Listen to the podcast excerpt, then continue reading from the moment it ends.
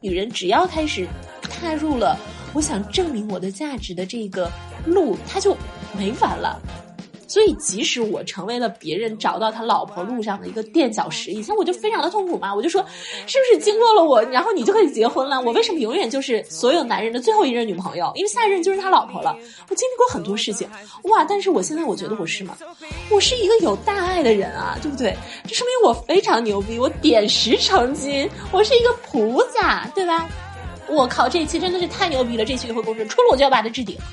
起点以后的微博简介就叫下一站幸福。人多力量大，约会不再怕。你好，欢迎回到约会公社，我是起点，我是小南瓜。今天我们想讲的是一个三角恋的话题啊，当然还是从我们一直看的《苍兰诀》延伸出来的。不过没有看过《苍兰诀》的小伙伴们也不用担心，因为《苍兰诀》只是一个引子啊。在我们正式开始之前。继续说一个事情，就是我们的约会公社还有三个月就要结束这一次跟喜马拉雅的合作了，所以呢，呃，为了防止走失啊，认识我们可爱的听众，请大家加这个微信“星星电电二零二二”，星星电电二零二二，然后加这个微信，你备注一下约会公社啊，那个我的小助理就会把你拉入我们的约会公社听友群里面去。如果大家没有听明白到底怎么加，可以回到这个喜马拉雅的播放页面，在这个内容简介上面会有入群的方式。星星电电二零二二，好吧。然后那个，啊，好，我们正式开始。嗯，其实我觉得我们之前也聊过类似狗血的话题，但是我们都是一个非常高傲的姿态。比如说，我现在同时喜欢了两个人，我该怎么办？或者什么，我喜欢上他前任的兄弟，我喜欢他什么前任的朋友喜欢我。这种类似意义上的三个人的一些狗血爱恋，但我们今天从《苍兰诀》当中衍生出来的这种三角关系呢，我们就则会更加处于一个食物链的底端。比如说，食物链这个剧里的，哎，爱就很伟大，好吗？爱无卑微，好吗？并无卑微。对，但是你听听这个情景，你听听看他卑不卑微吧。就比如说这个剧里的长恒仙君，他原来是这个女主角小兰花的意中人。结果呢，在小兰花后期跟男主这个东方青苍相处的过程中，他慢慢爱上了东方青苍。所以，如果我们把自己放在长恒的角度上，我们就要接受一个原本喜欢自己、自己也喜欢、两情相悦之人，他后期爱上了别人。这种情况下，你要怎么自处？包括第二种情况，他可能是喜欢长恒仙君的一个小仙子，她叫丹音，她一直是喜欢长恒的，可是长恒呢，永远是喜欢小兰花的。那如果我们把自己放在单一的视角上，我们要面对的情况就是，我喜欢的人从未喜欢过自己，且一直仰慕别人，我要怎么接受这种情况？嗯哼，这你不接受能怎么办呢？对吧？死去，日子还得过，你只能接受啊，对吧？所以啊，我我先跟大家定一个大基调，就是你只能接受，你只能接受他不喜欢你这个事情，但是。我们可以转变一下看这个问题的角度，以及我们可以分离一下，或者是剥离一下我们这个爱当中到底包含着什么东西。比如说，爱一个人一定要和他在一起吗？你想和他在一起的这种心态，到底是爱，还是一个占有欲，还是跟第三者 PK 的那种不服输的心情呢？我觉得我们都可以聊一下这个问题。嗯嗯。那我们就先从第一个聊起吧，就是先先来一个缓和版的，就是曾经啊两情相悦之人，现在发生了一些情变，他爱上了别人，我们要怎么自处的这事情？我觉得我，哎呀，不好意思讲，但是我确实初中就经历过这种悲剧。约会公社的老听众啊，真的是小南瓜初中这个成为了他人生最宝贵的财富。我真的，我觉得我我总结一下，你过去的恋情素材库真的是初中的这个最跌宕起伏，它牵连的人数最多，然后它的这个 地震，它这个效应一直就是蔓延到现在。就，哎，大家，我跟大家讲一个特别好笑的事情，就小南瓜之前曾经发给过我一张他幼时的照片，真的是幼时，就大概是九岁八岁那个时候。特别的，就是我觉得说的很难听一点，就是感觉我需要给他捐点东西，你知道吗？就是我觉得我需要捐点东西给他，就是肤色有点黑，有点有点黑，有点营养不良的感觉啊，很很蜡黄的站在那个地方，也更更没有任何所谓成熟女性的自觉，就是小朋友 站在那个地方，手里捧着个什么东西，我也不知道。然后，然后，然后我就说，我就觉得小女孩就很小，我说谁能想到这个女孩子。过上个 呃五六年，我以为她就那时候就七八岁，我以为谁就谁能想到这女孩子过五六年之后将会在班里搅入那个恋爱风云，然后跟 跟所有的人一起争夺学校的花花公子呢？然后小南瓜愣了一下，说：“哦，就两年，两年之后就卷入了。”其实就不敢相信我有资格入围这场角逐赛，就是对于当时的我来说。当然，两年之后的你到底变成什么样子了呀，小南瓜？就是有有更加 lady 一些吗？还是怎样？其实没有，但是你要想到的是，当时我的同学们都是跟我一样的那个水平，就大家都旗鼓相当。所以大家明白吗？就是爱情真的跟外貌无关。这句话真的很难听，但是。只要你敢想，只要你敢冲，只要你不被，就是我长得是不是啊？就是还没有配到那那种那种观念去束缚，你就可以获得爱情，而且是狗血的爱情。我发现了，大美女们反而会因为自知。就是或者是因为他他觉得啊，我长成这个样子，我不应该那样子啊，对吧？然后或者是他看过了更多的世面，人外有人，天外有天，他就不去下这个场了。但是我跟你说，顶级帅哥和顶级的恋爱都攥在我们这些普女的手里，大家明白吗？这是一个天大的优势，一定要利用起来。嗯，但我当时完全不觉得我是普女，因为不好意思，帅哥。因为有吗？主要是那个那个顶级帅哥，他给了我信心。就是我们当时那个座位一共是分了四个大组嘛，他就会观察这四个大组里的美女的现状，然后给我进行一个排名。他说：“我觉得你在我们班可以排到第三或者第四。”所以我觉得我都排到第三、第四了，我能不冲一波吗？哎，年轻的男男生真是有意思，就是他他把这种选妃的心态还跟大家去。那那第一是谁啊？你服吗？第一，第一肯定是他。他当时有，就是他一进初中就有一个喜欢的女孩，所以我觉得第一肯定是他。但是他很聪明，他没有明说，因为我们不是分了四个组嘛，他就会说第一组有一个比你漂亮的，第二组没有，第三组有几个，第四组有几个，然后这么一排，我自己算了一下，我大概排第三、第四。不是啊，第一组有一个，那这时候你是第二，第二、第三组有几个？several，第四组还有几个？你怎么排到第三、第四的？就是算上了一共有几个，我就是最，我就把自己放到后面行吧，行吧，我，哎我老揪着你在这聊这些细节，我也是够 够无聊的，行吧？然后你说说吧，我们这已经聊了几分钟了，我们这已经聊了七分钟了，咱们的第一个话题还没有展开，你快说说你当时，就当时虽然追他的过程很难，但是后面起码我还是追到了嘛，且也是如胶似漆的在一起了两个月，结果后面我突然就发现。他喜欢上了就是楼下班上的一个，嗯，比较出挑的女孩子。且那个女孩子跟我就是风格很不一样，然后也很受他们男生圈的欢迎。就当时可能虽然我跟他在一起了，但是大家好像也只是把我当成一个他的小妹妹那样看。然后我觉得他他们把后面那个女孩才看成了是跟他平起平坐的一个月尊跟月主的那种形象，你知道吗？然后当时我就，嗯，一方面就。会责怪对方，当时当时没有现在这么成熟啊，当时我就觉得是是别人的一种背叛，别人的一种呃不靠谱，且我也会对自己的那种女性魅力会有一点怀疑在。嗯，你你是觉得如果对方喜欢上了别的人，你会对自己进行一个怀疑是吗？对，就是对于初中的我来说，他的那个认可，比如说不管是他对我的外貌的认可，还是他对要不要选我当女朋友的认可，我都把他看得很重。因为那个时候也没有什么别的来源嘛，可能就是你喜欢谁，你就把他看作是看作了一个很重要的尺子。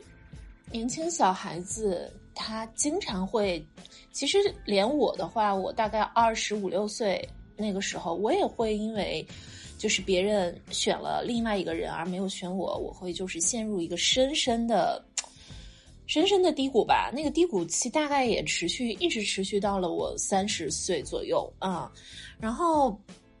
嗯，会经常这样，但是我现在的话就不太会这样，因为，嗯，因为一个人的价值，它是从很多很多地方而体现的，它并不是体现在被一个人选，而我们再往前去说的话，就是往最根本的地方来说的话，一个人的价值是无条件的，就是一个人生下来，他就是有价值。如果一个人没有价值，他是不会被生下来的。你只需要。你只需要去找到你的价值可以在什么地方发挥出来。其实说实话啊，不发挥也没问题，嗯不发挥也没问题。就是当有的人，当我我来，我跟大家来做一个呃小游戏，或者是做一个思思考练习。嗯，如果一个人他认为被一个男的选了就能够证明我的价值，那么。他一定会在跟这个男的在一起的时候，她很努力的想要更加去证明自己的价值。嗯，就是说，她并不会觉得被这个男的选了就证明我有价值，她反而会因为会跟这个男的在一起的时候，比如说他。呃，很努力的给这个男的做饭啊，比如说他更加努力的去打扮自己啊，就是因为他从底层上面来说，他的自我逻自我价值，他就是不认可的，嗯，所以他一直在疯狂的靠外界这个东西来给他一个反馈或者给他一个回答啊，所以反而是那些并不觉得，嗯，这个男的会选了我证明我有价值，那个男的证明我才。选了我才证明我有价值的女性，她即使跟这些男性在一起了之后，她也不会去刻意的做什么，她还是非常心安理得的去接受这一切。就是你来了挺好，呃，能处就处；你走了也没什么，我我要不然我再找一个人去处。嗯，所以，嗯，对对对，你知道你刚刚说的这个，就让我想到。嗯，就是因为我当我不是说我追逐这个男生的过程，其实也是花了很多力气的嘛。但你追了之后，你其实并不会觉得就是很安心的感觉，就觉得就是谱谱写快乐篇章，反而你觉得是一场更刺激的角逐赛来了，就是你要 那个江山易打也难，易攻也难守的感觉。江山难难攻也难守啊，对对对，难攻也难守，就是你不心安理得嘛，就是你觉得只有这个东西才可以证明，所以你到手了之后，你你就是因为我们的底层是什么？我们的底层是我们不相信自己，我们不信任自己是 OK 的，我们不信任就是太阳下山明天还会爬上来，花儿谢了明年还是一样的开，我们不信这个东西，所以我们一定要很努力去抓住什么东西。我就想到我小的时候，我二十五岁的时候。我呃，我我那个时候就是，因为我喜欢上了一个呃年龄啊、资历啊，一切看起来都比我优秀的人。但是我现在想想，根本就没有比我优秀，就真的他就是一文不值，也不能说一文不值吧，他有他自己的价值。然后呢，我就着迷了，而且加那个时候，因为我经历了一系列的人生变故，我自己的人生价值感被打入到了一个非常的低谷。所以我在对我来说，他就是天神，他就是来拯救我的人。我就觉得我紧紧的拉住他的手，我就可以从地狱回到人间。可是后来呢，他也没有喜欢我，就是他就搭了一下，他搭了一下，他感觉好像我的手有点重，就是我感觉我要把他一起拉下地狱，因为我。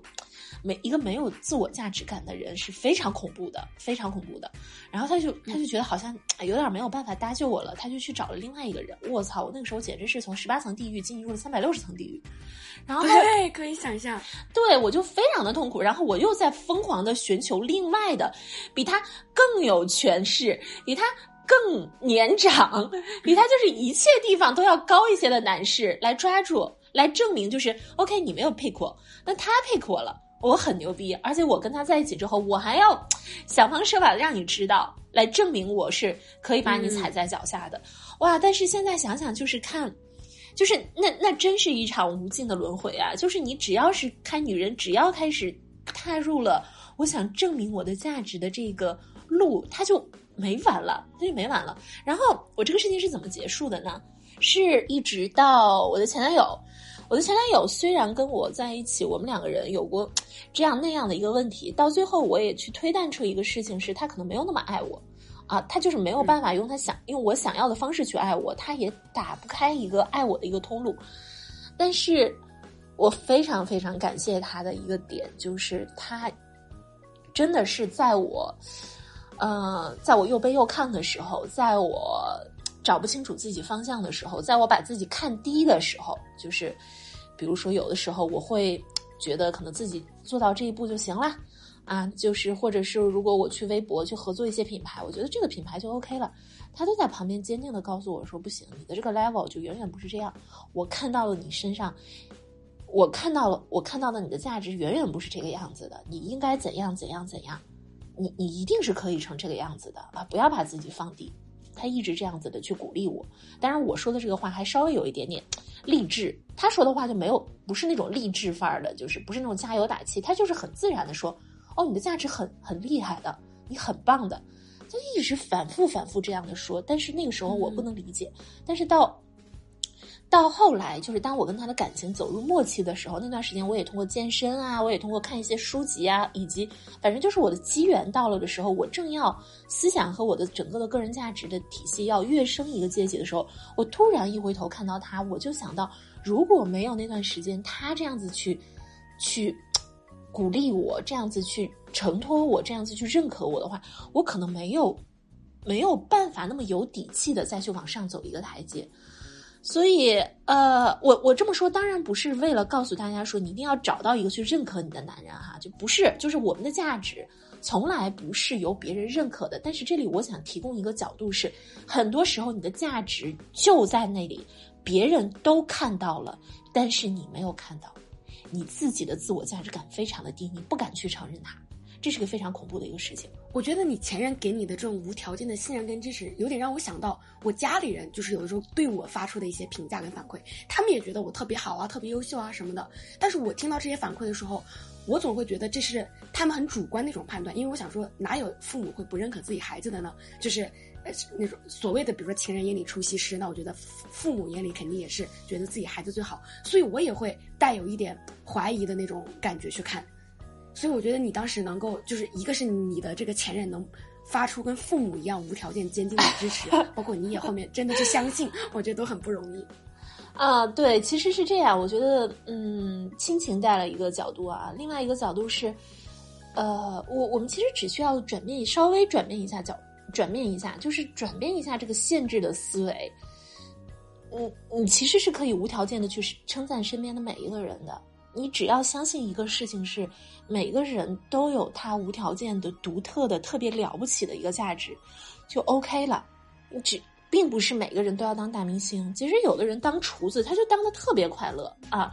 也并不是说，就是因为我最近工作，我也在接触一些人嘛，他们就说你要去当那种带货博主，如果你微博这么这么发，你就会更有利于带货。但是我怎么想就觉得怎么不对，因为我我真的就不是那种带货的人。就虽然我能带货，就是如果我卖一些东西，真的是我自己在用的，然后呢。我我也把我自己的灵魂啊和气质给注入了，这个东西会卖的非常好。但我不是一个带货博主，我不是一个天天在家里买那种小东西啊，在试用啊，就就我不是这种人。我更想做的就是一个女性的精神领袖。我就说的很清楚，我就是要做一个精神领袖，我就是要成为那束光，我就是要成为那束光。所以，经过了，就是那不是我的价值，就是带货博主不是我的价值，精神领袖才是我的价值，太阳才是我的价值。那我就好好的去做太阳好了。有的人做带货博主做的很开心，也很棒。我觉得很多痛苦是在于我们只是看到别人赚了多少钱，然后我们就觉得很眼红，我们就觉得哦，做这个事情我也会赚到钱。但不是的，就是你做你，你做你，你做你应该做的，你做你适合你做的，你做老天给你安排的那个活儿，你会做的非常的快乐。而钱也绝对不是衡量一个人的尺度。不是衡量一个人的尺度，就是你拥有一千万，有的时候给你，你不知道怎么花。你看那些带货博主，他他们搞了一千万，他们赚了一千万，是因为他们他们创造了这样的一个流动价值，不是说哦，我把这一千万放到我的银行里，这个就是我的价值。他们创造了这个来来去去的流动价值，所以老天给这一千万是让你留的。那老天爷给你一百万也是让你留的。你作为一个普通的，比如说厨子啊，或者作为一个普通的。嗯，水电工人，你你就是留不了留不了一千万，那没有关系。我有多大的池子，我我干我我我养多少鱼呗，其实就是这回事儿。我们每个人就把自己的小地耕耘好了就 OK 了。哎妈呀，我这怎么回到我今天这个话题呢？好，我来回到我今天这个话题。太好回到了，也就是说，也就是说啊啊，大家被三角恋给弄进来，然后最后开始讲，就是每个人都是有无条件的价值。其实我觉得你说的这个都跟三角恋是相关的呀，因为我一开始讲的就是说我我当深陷三角恋的时候，我会由于对方的选择而开始怀疑自己的价值。其实你刚刚一整个闭环就都是在强调说，不要因为对方的一个去或者留来去怀疑自己嘛。所以其实说的就是这个事情。他想当一下带货博主，他当了当，觉得他当不了，对吧？然后他就跳到下一个，跳到下一个职业赛道里面了。他或者是去当什么穿搭博主了，对吧？或者是他去当什么女性精神领袖了，或者是当什么短视频博主了，都 OK。他是转换到下一个职业赛道了。然后他如果是真的找到一个人结婚，然后就是过了这么一辈子，说不定就是证明他找到了真真正的那个职业赛道。但这并不。代表穿搭博主或者是带货博主这个这个职业本身没有价值，我这么说小南瓜你能明白吗？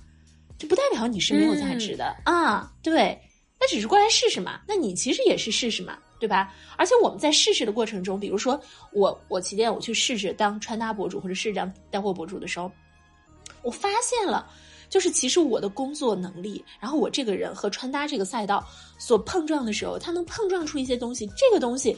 不是没有用的，我不是说简单的说这个职业不适合，不是跟你在一起的经历很宝贵，很宝贵。跟你在一起，我们两个碰撞的时候散发出的那个东西，也是我一生当中非常值得珍惜的一个记忆。它也激励着我去成为一个更好的人。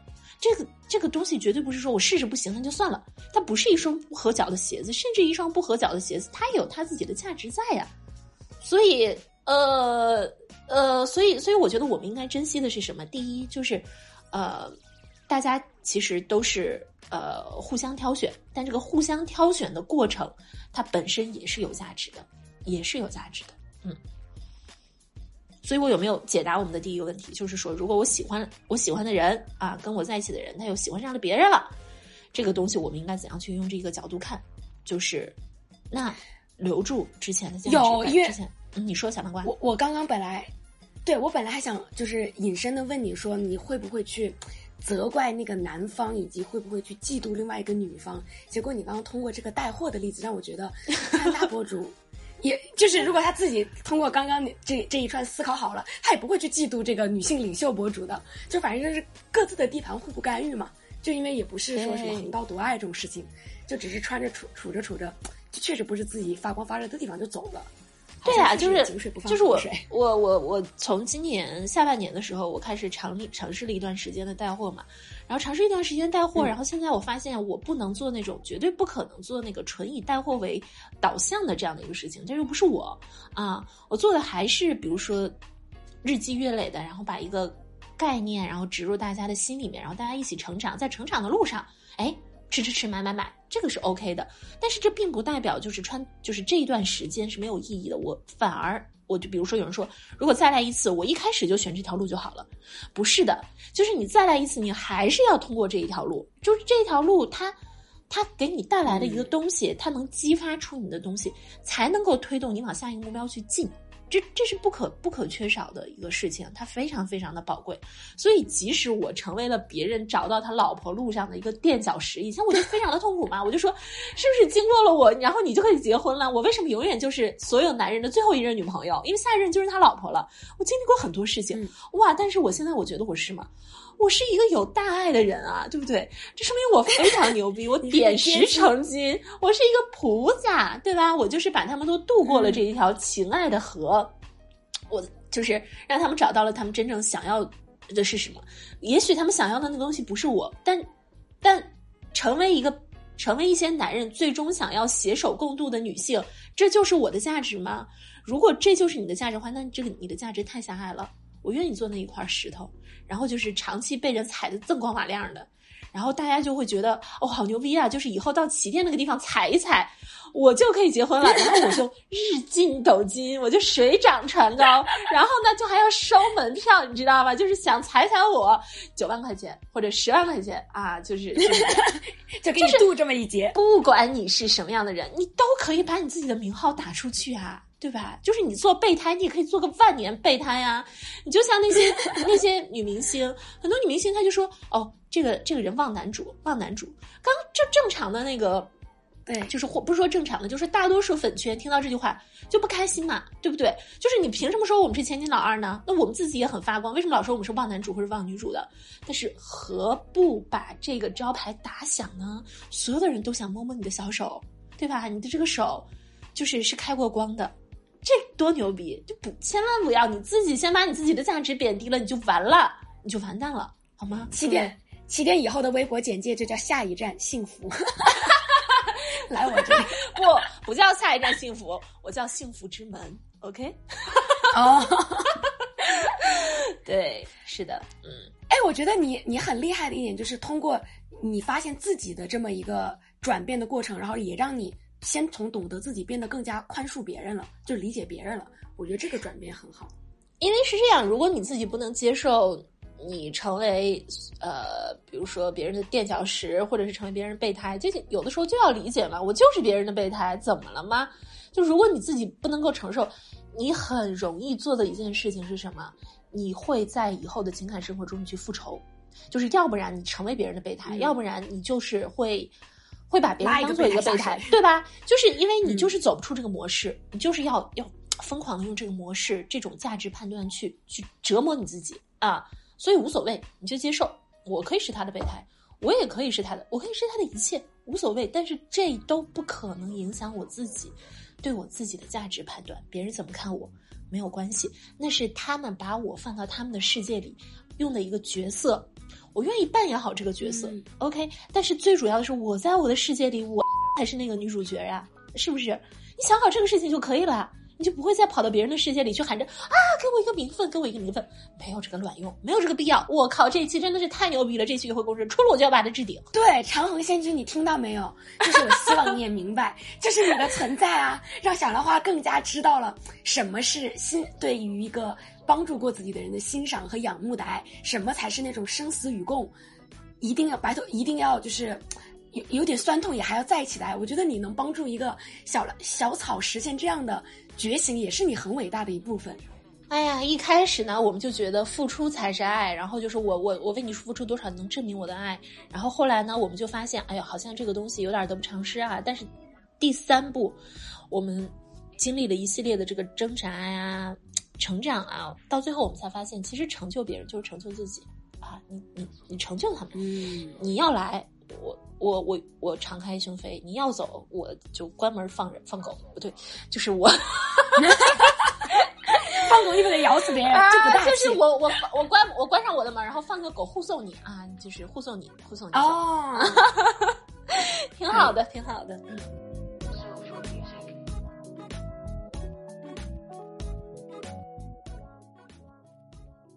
好，那我们其实已经为长恒仙君解开了他的心结啊。接下来我们把视角再放到单一仙子上，单一仙子面对的可能就是一个更难堪的处境，就是他喜欢的人可能从未喜欢过自己，他甚至不用经历这个关门送狗的这个场面，因为那个人根本就没有进过他的这个门。OK 啊，来了一个更痛苦的一个话题啊，就是前一个话题是我的价值曾经被证明过。啊，现在又被收回了。这个话题就是我的价值好像从来都没有被证明过，我有价值吗，哥们儿？对啊，就是啊，永远是一个暗。而且这个剧里面状态，对你说，对，而且这个剧里面就是也好像没有感情线，说有任何人喜欢单音，就他一直处于一个没人喜欢且他喜欢的人也不喜欢自己的一个处。他爸喜欢他呀，好不好？他爸喜欢他，他爸爱他爱的要命哦。但是到最后，他爸好像因为被发现他有一个。失散在民间的姐姐嘛，啊，或者是妹妹，然后呢，他他又觉得他爸爸又偏心了，哇，这么一想，单一如果是他他这个时候他的小我，就是如果是他的私欲比较重的话，那他很容易就会就是容易黑化的，这是一个很容易黑化的一个角色，但是他没有黑化还是挺不容易的啊。你说，但是他他有得到天界的认可，就是他一出场的时候，就是配的注释是所有人都称她是水云界的第一美女。嗯嗯，嗯，但是还是有你想想还是有有被承认。有的有的人是会不会就觉得，就是我是一个大美女，为什么我想要的东西都没有？就是他也很可能会嗯啊走入这样的一个，就是如果我平平凡凡像小兰花一样，如果我平平凡凡没有什么也就算了，但是我是一个大美女，哎我理应当享受到的是世界的一切，是不是？但是为什么我没有？OK，那这个点，小南瓜，你从你的角度来建再建议一下，应该如何破？我其实我从丹音身上学到很多哎，就像你刚刚讲说，就是其实他是一个很容易黑化的角色，但他没有。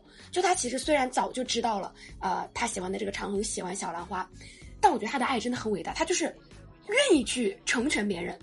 就比如说，呃，长恒仙君想从这个天界下到凡间去找小兰花，然后也是通过丹音仙子的这个帮忙。包括后面就是在凡间，他们真的成婚，然后这个丹英成为了这个他喜欢的人的一个小小小侍从、小服从，他也愿意去帮这个心心仪的人去准备他们的婚礼。所以我就觉得，我以前可能想的是，是不是我只有眼不见心不烦，我躲得远远的，我不看到你们两个人你侬我侬的比较好。但是丹英给我呈现的是，我就在你旁边，然后祝福你们，好像也是一条路。那那你下一次的话，你会选择这这条路很难哎，小南瓜，它不是每一个人都可以做到的。是，是、嗯我没办法，就是我觉得我能做到最善良的举动，已经是我眼不见心不烦了。就我觉得我我没有单音这么伟大，我到现在还没有遇到过就是单音这样的爱。哎呀，单音，我觉得他是，嗯、你看啊，其实东方青苍不也是这样吗？东方青苍，他他已经在，嗯、预言的镜子里面看到了。他喜欢的小兰花，未来是一定会由于宿命和长恒仙君成亲的，而这个时候小兰花其实已经死了，他在面临两难抉择，就是如果我要复活他，他就会去跟按照宿命去跟长恒仙君成亲；如果我不复活他，嗯他至少还在我的梦里，就是永远是跟我在一起的。那我要不要让他复活呢？是吧？就是我要不要亲手做那个送我自己爱的人去跟别人结婚的那个男人呢？这也是很痛苦的。但是，嗯就是还是像我之前说的吧，嗯。爱就是成全，不管是你默默的走开，你眼不见心不烦，这也是一种成全。然后还有你，呃，如果你真的愿意多看看他，然后你陪陪他，然后跟他出谋划策啊，这个也是一种成全。我觉得只要能做到不纠缠，这个就 OK。然后去考虑好你自己的一个心理承受能力。但是对于我来说呢，我还有第三招。第三招其实也不是招吧，它其实是另外一种看问题的角度，就是没准儿我我帮他出谋划策，我帮他去解决这个问题，在这个路途中央，我跟他会成，你知道吗？就是因为如哦，这是你抱着一种侥幸。不是侥幸，其实是一种，嗯、这就是一个，这这也是一种，对吧？我们都没有看到自己的宿命，别人可以看到自己的命布，嗯我们看不到自己命布。那说不定命布就是我们的宿命，就是安排我们从这个哥们儿，或者是从这个帮他出谋划策的人，就成为了那个什么呢？也是有可能的呀，对吧？就是、嗯呃，就是只要我我，因为我其实之前有那么几段，也不是几段感情吧，几段几段情缘，是这个样子的，嗯。就是男生跟我说他喜欢另外一个女生，然后呢，我就说哎挺好的呀，就是那个女生一般是我的好朋友嘛，或者是呃，就是他们会很信任，我觉得想想想从这个女生的社交圈里面去打听一下，然后我就帮着出谋划策啊，然后或者是听听她说说心事啊，然后他追不到那个女生，或者被那个女生拒绝之后，他就会来找我。然后呢，我年轻的时候我是会有点难受啊，我就觉得你怎么退而求其次啊，是吧？你怎么退而求其次？你追不到他你就追我，你是不是看这个有个女的你就你就 OK？但是这完全是我年轻时候的你吧。现在的我就我就会觉得，那我那我 OK 的，我愿意的，嗯，因为有的时候我们我们经常说这样嘛，有的有的爱情是一见钟情，砰的一下子就起来了。那但这种爱情很可能是一种幻想，很可能是一种执念。但是有的爱情，它就是在慢慢的相处的过程当中，它出来了，就是发现了你的珍贵的可贵之处。然后后者呢，他没有那么疯狂，但是他会它可能会持续的时间更长一点，然后它也是另外一种形式的爱情。现在我就会觉得，嗯，没有问题，因为我不再会以别人把我放在第一选择位还是第二选择位这个事情来来判断我自己的价值了，啊。因为我觉得就是大家就是试一试嘛，你当穿搭博主还是当美妆博主？你刚开始觉得当穿搭博主好像这个赛道更更广一点，但是你进去以后你发现你不行，然后你发现其实，在穿搭的过程当中，你拍照你这个美妆你也做的挺好的，是吧？你就是啊，就是每次你虽然是剖衣服，总是被别人问你这个口红在哪里买的，OK 啊，那我就回来做美妆博主。那我美妆博主我也我家大门常打开嘛，对吧？可以的啊，只要我觉得我对他有这个意思。完全 OK，然后这个我说的是女生对于男生啊，女生对于男生，男生对于女生，你采取这种僚机的方式，然后慢慢的变成一个上位，这种这种情况是更常更常出现的，因为好多电视剧感觉都这么演。是的，因为女生的心动是很少的，女生很少有心动。呃，这句话稍微有一点武断啊，但是大家听听算了，就是女生很少有男生那种我对你一见钟情，这个姑娘就是我的，我就要追到她。女生没有。女生的感觉更为慢热一点，细水长流一点。她更多是通过相处，她感受到这个男生的优点之后，她愿意愿意让这个男生成为自己未来孩子的爸爸。就是女生的喜欢，她一定要建立在信任上面，要建立在信任上面。然后他就 OK 了。对啊，你说小兰花，小兰花不就是这样吗？那其实东方青苍最开始跟他在一起的时候，也是说我我们一起，我帮你考仙考，帮你去追求长河仙君。但其实长河仙君感觉只是像远处的一个明灯一样，但是陪在小兰花身边的其实每天都是大强嘛。所以后期也也正是通过这种日常点滴的相处，他们俩才逐渐发认可了对方的这个人格啊、品性之类的。对，是的。所以我现在的话会建议大家，你不如就试试。帮他追那个女孩子，也不用帮他追，就是他每次痛苦的时候，他来找你的时候，你就温柔啊、耐心啊，再站在在他的身边，跟他一起一起。哦，对我确实还认识好几对儿，都是这样的，都是女生在追那个男生，然后另外一个男生就是就是充当他男男性智囊团这一块儿，然后在一段时间之后，他们两个人反而就在一起了啊，是因为这个女生发现他们两个人之间的聊天反而成为了一种。习惯，他们两人之间的互动反而成为了一种默契。但是这个时候，你才发现哦，原来老天给我设这么一个关卡，只是为了让我创造一个跟你在一起的理由嘛，对不对？所以，所以你喜欢的人喜欢别人，这个东西不一定，不一定就是他一辈子就喜欢那个人了，说不定他现在就发昏了呢，说不定只是上天创造一个 创造一个机会，让你们两个人更多的相处呢？为什么不呢？对吧？试一试嘛，转换一下角度。只要大家啊，我回到今天这个主题，只要大家不把别人喜不喜欢我这个事情跟我的价值所挂钩，你可以很自如的去看待一切的东西，很自如的。是的，嗯。哦，你你你现在真的很自如丝滑。你知道，虽然我觉得刚刚你说的这个就是那个转换一下角度，它是一个明智之举，但我现在还。怎么说难听点就是我很短视，我我现在就是喜欢一个我就是要要以跟他此时此刻在一起为目的，就我没有办法抱着一个说没准咱们先这样我帮你追人，我之后能跟你在一起，然后来支撑我这一段时间的陪伴，就我就比较想要即刻变现的感觉。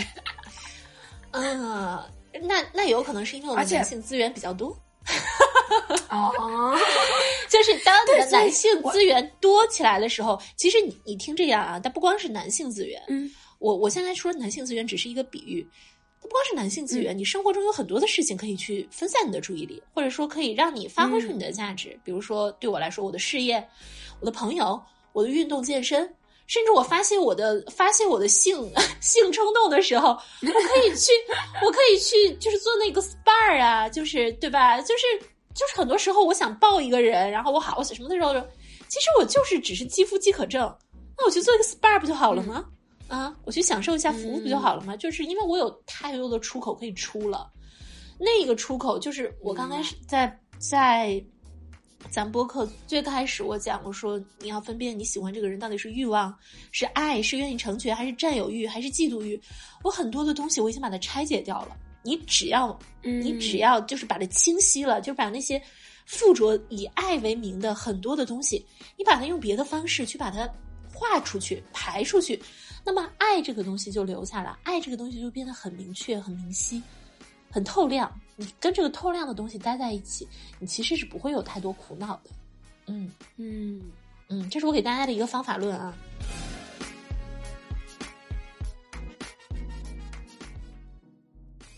你刚刚举的那个例子，比如说，呃，什什么，我我如果现在复活了他，他我就会成为别人的老婆，不能留存在我的记忆里。包括这个单音的这个默默守候，我都觉得他们的爱是把把对方放在了一个更高的位置上，把成全对方放在了一个更高的位置上，把自己此刻的心情相对之后，我觉得这个超伟大的。就我现在可能我还会把我自己的这个悲欢离合放放在最前置的位置上，然后这个电视剧让我看到了一个。另一种层次的爱，我觉得哇，起码我目前还可望不可及。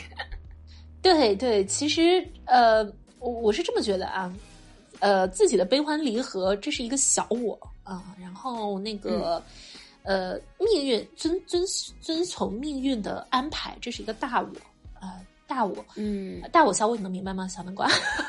嗯嗯，我这看完《苍兰诀》的人，我都苍生一人了，我都懂。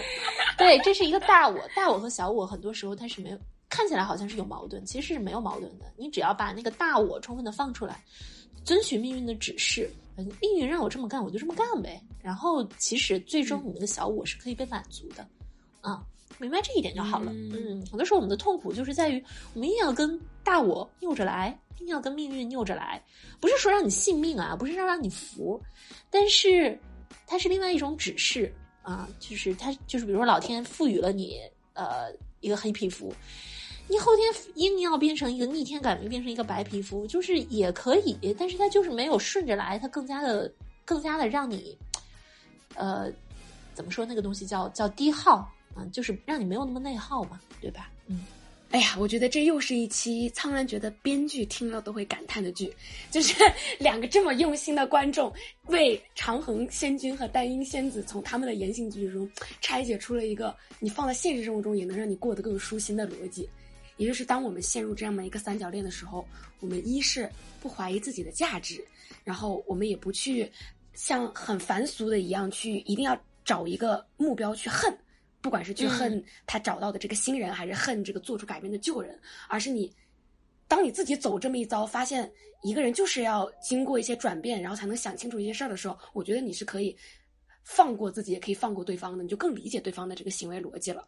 嗯然后另外一个呢，就是我们可能也并不一定要把此时此刻满足自己的一个私欲放在一个最高的位置上，有的时候你退一步想。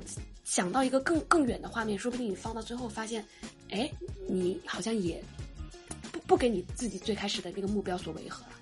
嗯，很棒很棒。嗯，那这一期非常牛逼，将会被我们作为约会公社置顶的一期就录完了啊！能听到这一期的朋友，你们非常的幸运。然后最后说一句，记得加入我们约会公社听友群，加微信。星星电电二零二二，星星电电二零二二啊！大家可能会把“心”听成“西”，是心，就是心脏的心哈。星星电电电电是起电的电，星星电电二零二啊，说了很多遍了，再加不住你真的是没缘分啊！耳朵不好还听不明白这么多期，行了，那就这样了啊，然后结束了哈。那好，我们下一期再见喽，拜拜，拜拜。